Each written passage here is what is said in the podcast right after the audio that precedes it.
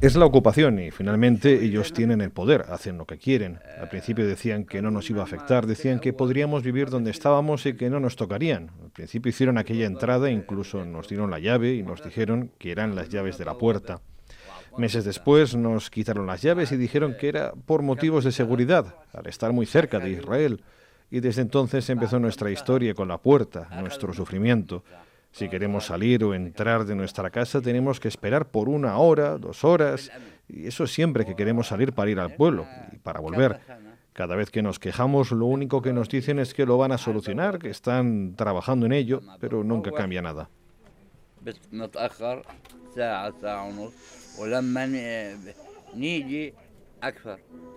Esta es una historia de soledad.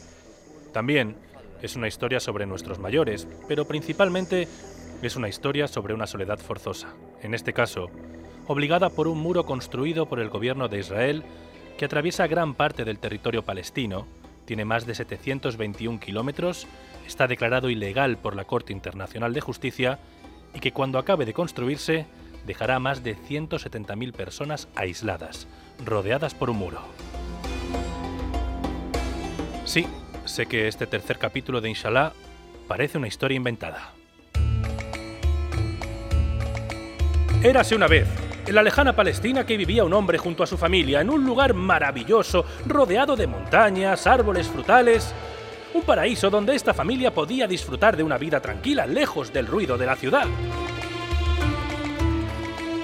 Pero un día llegó un ejército y decidió que por aquellas bonitas tierras tenía que pasar un muro, una gran muralla que separara a unos de otros, que aislara a nuestra querida familia del resto del mundo.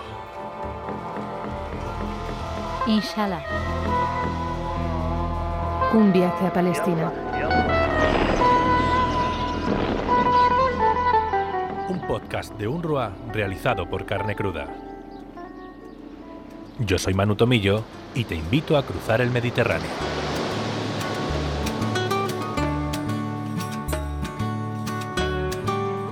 El cuento que hemos escuchado antes, en la vida real se convierte en una pesadilla. Una pesadilla que hace que muchas personas tengan que vivir solas, abandonadas, olvidadas para quienes viven al otro lado del muro. Un muro que se expande y que tiene hasta 7 metros de altura. La propia Asamblea General de Naciones Unidas instaba a Israel en 2003 a detener la construcción de la barrera y a proceder al desmantelamiento de la parte terminada por considerarla ilegal. Un muro que hace mucho más complicada la labor de organizaciones como UNRWA para dar servicio y asistencia a los refugiados palestinos que viven el aislamiento, los controles y los problemas impuestos por el gobierno israelí todos los días. Un muro que un día, casi sin darse cuenta, envolvió a Najim Maldin al-Faqih de 72 años y a su familia. Él vive junto a su mujer, sus dos hijas y todos sus nietos en una casa que quedó literalmente rodeada por el muro y ya jamás pudieron salir de allí. Me gusta vivir aquí, es bonito, es tranquilo, como podéis ver. A mí estar solo nunca me ha importado, así puedo centrarme en educar bien a mis hijos y a mis nietos. Toda mi vida, desde que nací, he vivido aquí. Esto antes era el paraíso, era libre, podía moverme sin problemas. Antes venían mis amigos a verme, ahora nadie puede visitarme. Incluso mis hijas, que viven en un pueblo aquí al lado, tienen prohibido visitarme, excepto si piden permiso y se coordinan con las fuerzas israelíes. Muchas veces se olvidan de mí y tengo que llamar hasta tres veces para salir, tengo que insistir. Si necesito salir, tengo que llamar por teléfono y ellos dicen, de acuerdo, espera. Y esa palabra, espera, puede significar, bueno, depende del soldado. Para llegar hasta la casa de Najim, tuvimos que ocultar nuestro coche entre los árboles y arbustos de la zona y recorrer unos 300 metros agachados para esquivar los controles del ejército israelí. Haceros una idea. Personal de una organización de Naciones Unidas como la UNRWA andando con extremo cuidado para dar ayuda humanitaria a una familia. De locos, ¿verdad?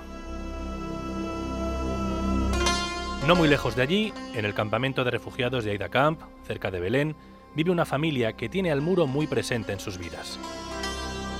En ese campamento, el muro es protagonista, divide y separa literalmente la zona, estando a muy pocos metros de las casas. Aquí, Foet Ahmad Jadou, tuvo que tomar una decisión, o quedarse dentro del campamento de refugiados o perder el terreno y la casa de su familia. Ellos simplemente pusieron el muro y daba igual que te quedaras encerrado o no. Algunos acabaron dentro y otros quedaron fuera. Aunque también os tengo que contar que el sufrimiento empezó en el 88, cuando nos tuvimos que mudar al campamento de refugiados de Aida Camp. Ahí ya fue complicado, siempre fue un reto. Nunca fue fácil, pero al menos no había muro como en 2011. El muro añadió más complicaciones y más sufrimiento.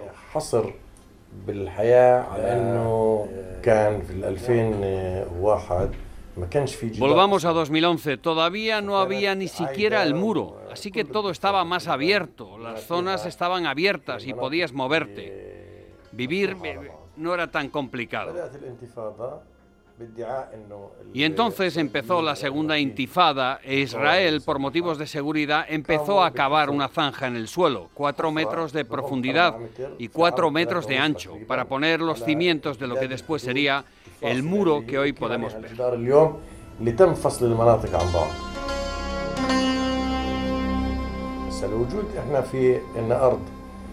Hace mucho tiempo la madre de mi madre tenía un terreno que ahora está fuera del muro y nosotros no queríamos perder ese terreno porque el muro limita el acceso. Porque parte de la familia ya había quedado aislada dentro del campamento de refugiados con el muro, así que decidimos que para no perder el terreno, que alguien tenía que vivir en el terreno y la casa de la abuela para poder preservar la propiedad. Y esa es la explicación de por qué mi hermano vive en el campamento de refugiados y yo vivo fuera. No tuvimos otra opción. Alguien tenía que vivir fuera para conservar la tierra y no perderla. A veces acabas de tomar decisiones muy duras yo acabé por tomarla porque no tenía otra opción. De cualquier otra forma habríamos perdido nuestro terreno y entregado a los israelíes, así que por eso la familia decidió dividirse. No fue agradable. Por supuesto que me gustaría vivir con la familia, con mis primos y mis seres queridos. Pero por la presión que teníamos, tuvimos que tomar aquella dura decisión. Nunca es agradable, siempre es triste, pero así es como es.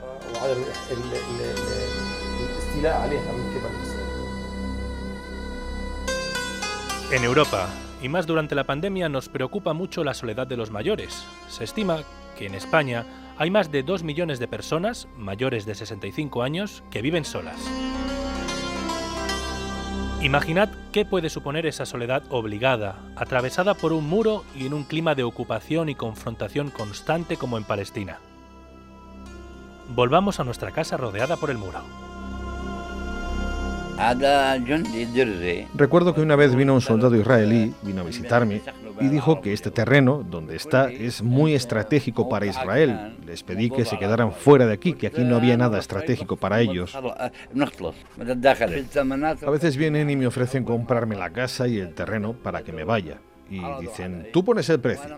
Por supuesto que mi respuesta es que este es mi terreno y me quiero quedar aquí. Así que poco a poco dejaron de intentar comprármelo.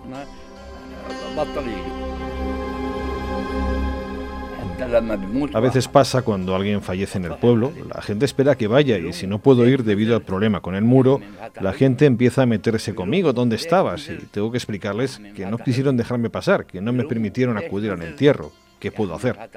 A veces con el rezo del viernes llego realmente tarde, cuando el rezo se ha acabado, porque los soldados han decidido tenerme esperando. No me permiten reparar mi casa. Desde aquí dentro no me permiten trabajar en mi terreno, porque si necesito traer a alguien, o traer un tractor, o alguien para reparar cualquier cosa, nadie tiene permitido entrar, así que no puedo arreglar la casa. Podéis ver las ventanas, algunas rotas. He puesto madera para intentar que no pase el frío.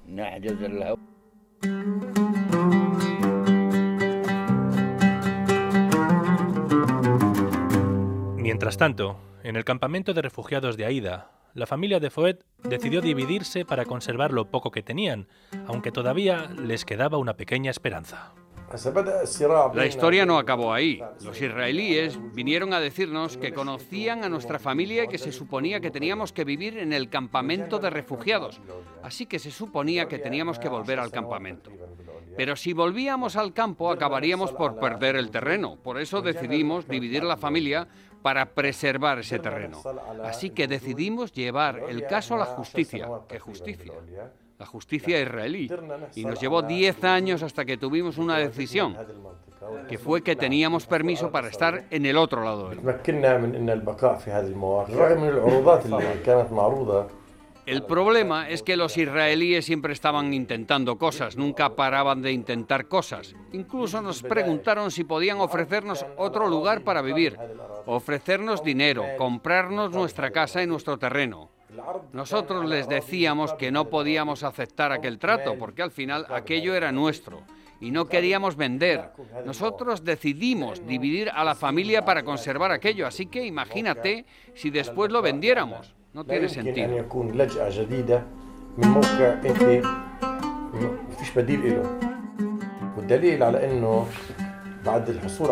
Solo para explicarlo un poco mejor, sí, nosotros fuimos al tribunal israelí y la sentencia fue, de acuerdo, tenéis el permiso, tenéis el permiso para vivir fuera del muro. Pero el permiso fue para literalmente vivir fuera del muro. No significa que pudiésemos movernos con libertad alrededor. Solo era para vivir en ese espacio concreto. Si queríamos ir a Jerusalén, tenemos que pedir otro permiso. Si queremos ir a trabajar en el lado israelí, no tenemos permiso. Es un permiso muy restrictivo, conseguido después de 10 años en el tribunal y que decía, ok, podéis vivir allí, pero solo vivir allí. Es cierto que el tribunal nos dio permiso para vivir en el terreno fuera del muro, pero ¿qué sucede cuando mis hijos crezcan, si se casan y si necesito ampliar la casa? No puedo hacerlo, no puedo hacer más grande la casa aunque tenga el terreno. No puedo hacerla más grande. ¿Qué significa esto? Si mis hijos o hijas crecen y necesitan vivir aquí, ¿qué opciones tienen? ¿Irse a vivir a Cisjordania? Así que esto se acaba conmigo y mi mujer cada vez siendo más viejos y algún día moriremos y nadie tendrá permiso para entrar en la casa. Así que al final de todo acabaremos por perder la propiedad de la casa.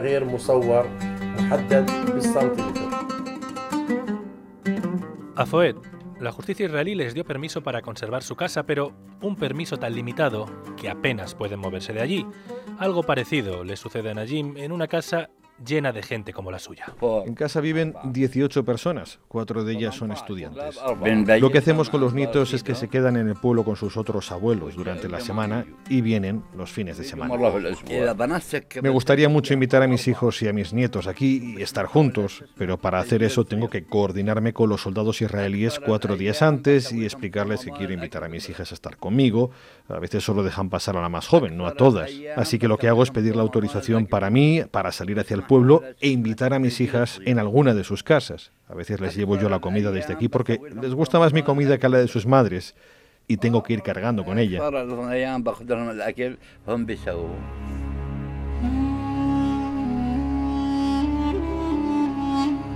Para estas personas, como estamos escuchando, vivir en su casa se convirtió en lo más parecido a vivir en una cárcel. Una cárcel donde cualquier cosa resulta casi imposible de conseguir, incluso ir a un médico.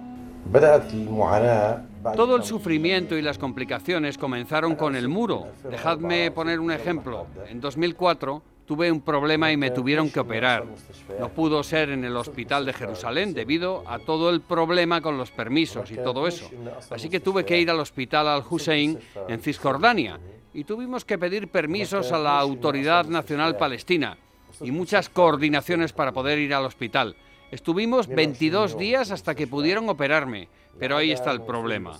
Aunque me llevó mucho tiempo pidiendo los permisos, podía llegar al hospital de Cisjordania. Ahora con el muro todo eso es imposible. Un año después tuvimos que afrontar otro problema. Mi madre de 72 años necesitaba ir al hospital de manera urgente. Vivía fuera del muro. No podía ir, por supuesto, a Israel debido a la cantidad de permisos que había que solicitar. Así que tuvimos que llevarla al hospital Al-Hussein de Cisjordania. Pero necesitábamos una ambulancia. No podíamos utilizar una ambulancia israelí porque nunca iba a entrar en Cisjordania.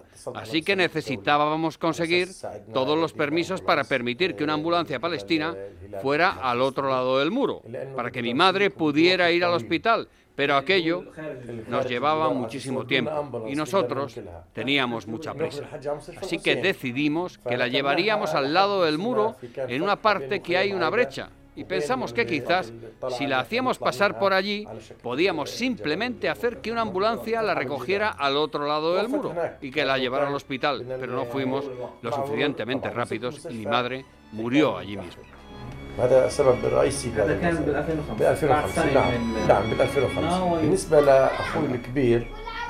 Antes sí que tenía permisos para salir, pero protestamos en el tribunal porque no nos habían dado permisos para poder ir a visitar a nuestra madre al otro lado. Y el tribunal, viendo todos los hijos, nietos y familiares afectados, decidió que solo algunos de nosotros teníamos el permiso, de manera aleatoria, unos sí y otros no.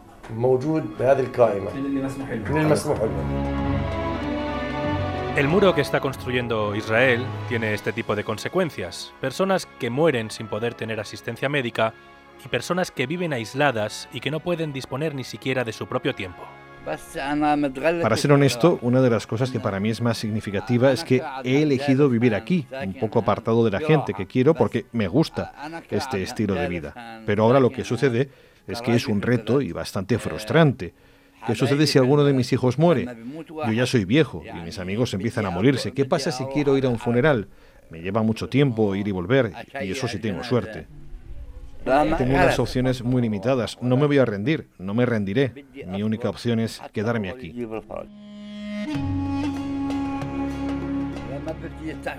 Me abren la puerta de la muralla los viernes para asistir al rezo muy cerca del final, así que suelo llegar tarde. Me acuerdo que uno de mis hijos le preguntó a los soldados, ¿qué pasa si una serpiente muerde a uno de los niños? Necesitaré salir fuera, donde están las clínicas. Si continuáis así puedo perder a uno de mis hijos. Y los soldados respondieron que si ese era el caso, que por qué no se iba a Israel, que estaba más cerca. Y la respuesta de su hijo fue, si me lo permitís. Tengo un problema de corazón y problemas de espalda y mi mujer también tiene problemas de rodilla y espalda, así que a veces, si queremos ir juntos al pueblo, no podemos andar mucho, necesitamos un taxi, pero lo más cerca que puede acercarse un taxi a la puerta es que tenemos que andar mucho hasta allí. Y eso solo cuando los israelíes permiten que el taxi se acerque a la puerta.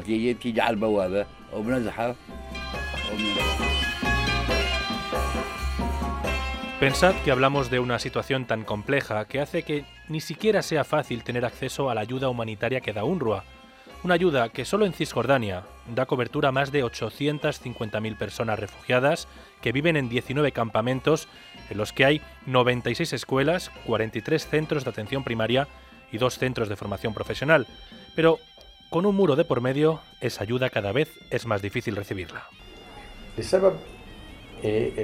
Es otro tipo de sufrimiento, es un problema tras otro. Si acabas por quedarte aislado, significa que necesitas más atención por las organizaciones que dan ayuda humanitaria, pero es muy complicado para ellas servirte esa ayuda, lo que significa que en este caso UNRWA hace frente al mismo problema al que nosotros hacemos frente por las restricciones, por lo que tienen que priorizar quién necesita más esas ayudas. Los pobres entre los pobres, todos somos pobres, pero al mismo tiempo tienen que priorizar. Es otra parte del sufrimiento, a quién darle la ayuda y a quién no dársela.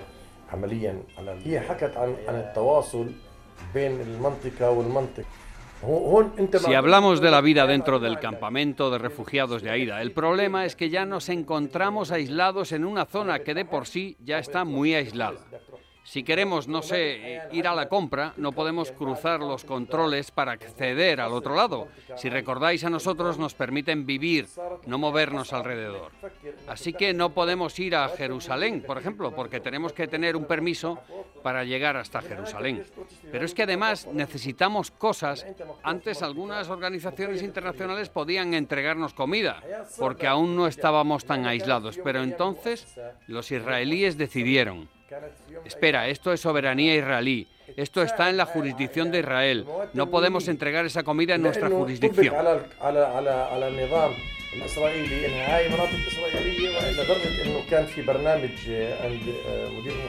Debido a donde vivimos, no podemos ni siquiera acceder a trabajos que oferta la UNRWA en el plan de creación de empleo. Ofertan puestos de trabajo por tres meses, un contrato de tres meses, pero no podemos porque para eso necesitamos poder ir a trabajar. No podemos porque vivimos bajo restricciones de acceso. Así que ni siquiera este tipo de servicios podemos tener. Otro problema al que tenemos que hacer frente por el muro es recibir los servicios de la UNRWA. Yo he terminado fuera del campamento de refugiados debido al muro y tengo que ingeniármelas para intentar recibir algún tipo de ayuda de la agencia.